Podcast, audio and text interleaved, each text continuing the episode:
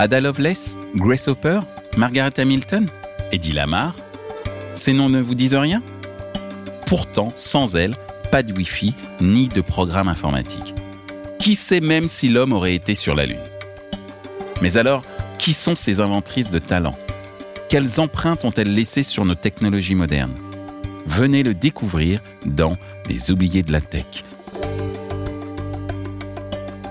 Je m'appelle Michel Juvillier, je suis le fondateur de TheSocieties.media, un média qui divertit et simplifie les concepts des technologies marketing. Bienvenue dans Les oubliés de la tech.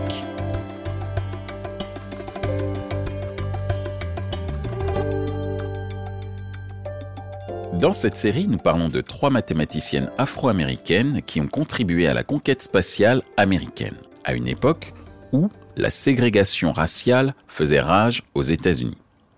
Mais alors, qui sont ces femmes de la tech dont l'histoire ne se rappelle pas? Pourquoi vivaient-elles dans l'ombre des hommes de la NASA? Pour le troisième et dernier portrait, je vous parle de Catherine Johnson, une physicienne et mathématicienne de génie. Catherine Johnson naît le 26 août 1918 à Watsalper Springs, en Virginie occidentale. Dès son plus jeune âge, elle se distingue à l'école par sa passion pour les mathématiques. Elle est d'ailleurs souvent appelée au tableau par ses professeurs pour résoudre des équations. Munie d'une craie blanche, Catherine fait virevolter les chiffres devant le regard admiratif de ses camarades. À 10 ans, elle a déjà sauté plusieurs classes et doit trouver un lycée où continuer ses études. Le problème, c'est que dans le comté de Greenbeer, aucun des établissements scolaires n'accueille de jeunes Afro-Américains. Mais le génie de Catherine se fait remarquer, et grâce à cela, elle est accueillie au lycée communal du comté de Kanawha. Elle fait partie des trois étudiantes afro-américaines sélectionnées pour rejoindre cet établissement, une véritable consécration. Le lycée se trouve à deux heures de route de sa ville natale. Mais son père Joshua est déterminé à ce que sa fille réalise son plein potentiel. Alors, il fait l'aller-retour tous les jours pour l'amener au lycée. Quatre ans plus tard, à seulement 14 ans, elle obtient l'équivalent de son baccalauréat. Puis, elle intègre l'Université d'État en Virginie occidentale afin de poursuivre ses études de mathématiques. Catherine décroche son diplôme en 1937 avec la mention summa cum laude, latin pour avec la plus grande distinction. Elle déménage ensuite à Marion, une petite ville du comté de Smith, au sud de la Virginie occidentale. Elle y enseigne les mathématiques, mais aussi le français et la musique. En 1939, elle épouse son premier mari, James Goebel, et quitte son poste d'enseignante pour fonder une famille. 14 ans et 3 enfants plus tard, Catherine décide de reprendre en main sa carrière en 1953. Son rêve, devenir chercheuse. C'est alors que la NASA publie une offre d'emploi prometteuse. Il recherche des mathématiciens pour le centre de recherche de l'anglais. Catherine postule et se fait embaucher en tant que calculatrice humaine. Oui, exactement comme Mary Jackson et Dorothy Vaughan. Pour Catherine, c'est l'endroit rêvé pour mettre à profit ses compétences mathématiques hors normes.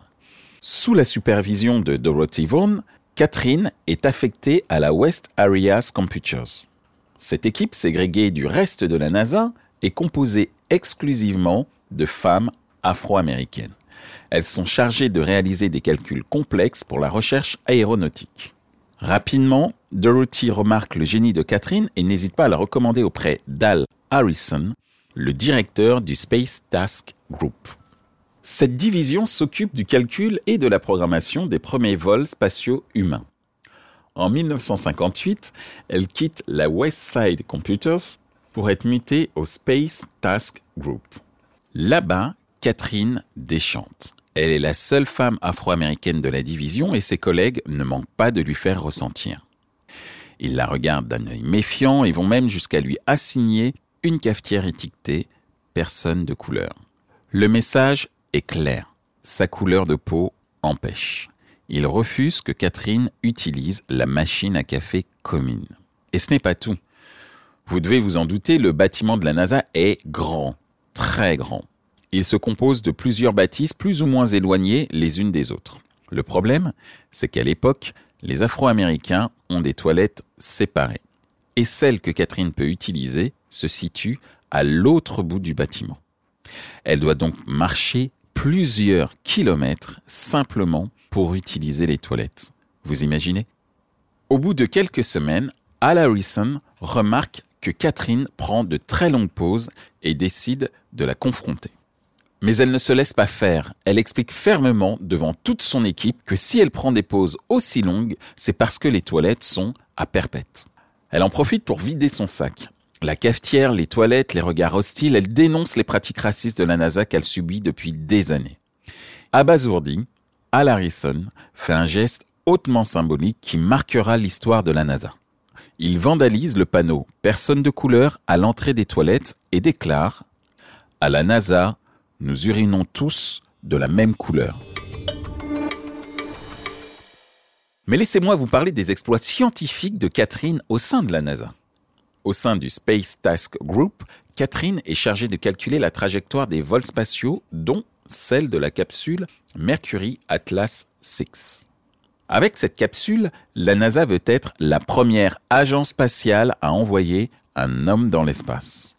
Mais en 1961, l'Union soviétique prend la première place dans la course à l'espace en réalisant avec succès le premier vol humain en orbite. Dépité, l'équipe d'Al Harrison redouble d'efforts. Les jours se transforment en nuit et Catherine mobilise toutes ses connaissances pour égaliser les scores avec l'Union soviétique. Elle va même jusqu'à demander de participer au brief du Pentagone. Après de multiples refus, Harrison finit par accepter une première pour une femme afro-américaine. Devant une assemblée d'hommes à très haute responsabilité, Catherine fait une découverte déterminante pour la suite.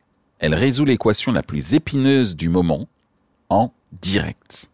Peu de temps après cette prouesse, l'ordinateur IBM 7090 programmé par Dorothy Vaughan fonctionne enfin. Capable de résoudre des équations extrêmement complexes en quelques secondes, il redistribue les rôles au sein de la NASA. Malheureusement, Catherine est forcée réintégrer son équipe d'origine, la West Area Computers. Parallèlement, le Space Task Group est prêt pour le lancement de la capsule Mercury Atlas 6 avec l'astronaute John Glenn à son bord. Mais en 1962, au moment du lancement, c'est le drame l'IBM 7090 plante. John Glenn exige alors que Catherine vérifie manuellement les calculs de trajectoire faits par l'ordinateur. En seulement quelques minutes, elle parvient à trouver les coordonnées d'atterrissage qui, selon elle, assurent la réussite de cette mission. Et c'est un succès. Grâce à ces calculs, John Glenn fait trois fois le tour de la Terre, devenant ainsi le premier Américain à réaliser un vol orbital. Catherine réintègre alors définitivement le Space Task Group pour travailler sur le programme Apollo. Vous savez, celui qui a permis à l'homme d'aller sur la Lune. La captivante histoire de Catherine Johnson est celle d'une femme qui s'est fait une place déterminante au sein de la NASA, et ce, jusqu'à sa retraite en 1986. Elle est non seulement la première femme afro-américaine à avoir assisté à un briefing du Pentagone, mais également à s'être mesurée avec brio aux capacités de calcul de l'IBM 7090. Elle décède en 2020 à l'âge exceptionnel de 101 ans laissant derrière elle un patrimoine de connaissances mathématiques précieux.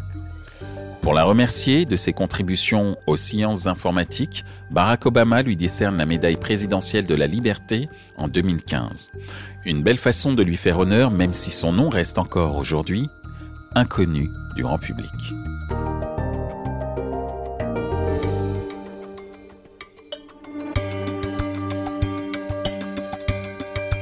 J'étais ravi de passer ce moment à vos côtés pour vous raconter la fabuleuse histoire de Catherine Johnson. Merci pour votre écoute. Dans le prochain épisode, nous parlerons de Stéphanie Shirley, l'une des premières chefs d'entreprise dans le domaine de la tech. À bientôt.